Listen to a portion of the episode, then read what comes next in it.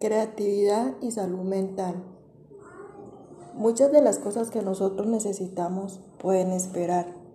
Los niños no pueden. Ahora es el momento. Sus huesos están en formación. Su sangre también lo está y sus sentidos se están desarrollando. A él nosotros no podemos contestarle mañana. Su nombre es hoy. Bienvenidos todos y todas al mes de la salud mental infantil. Los niños y la salud mental.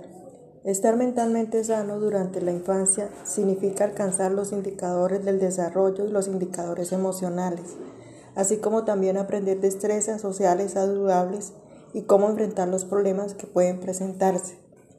Los niños que son mentalmente sanos tienen una calidad de vida positiva, y pueden desempeñarse bien en el hogar, la escuela y sus comunidades.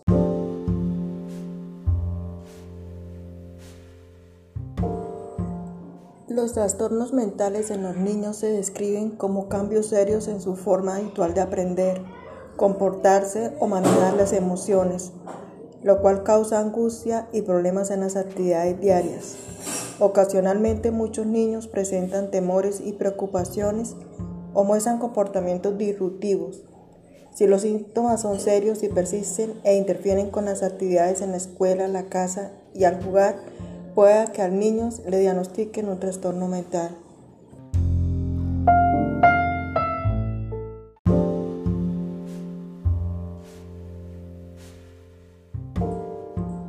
La salud mental es importante para la salud en general. De ahí el impacto que tiene sobre los trastornos mentales en los niños.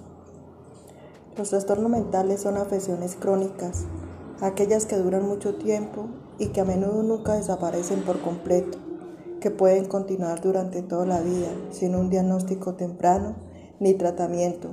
Los niños con trastornos mentales pueden tener problemas en el hogar, en la escuela y para ser amigos.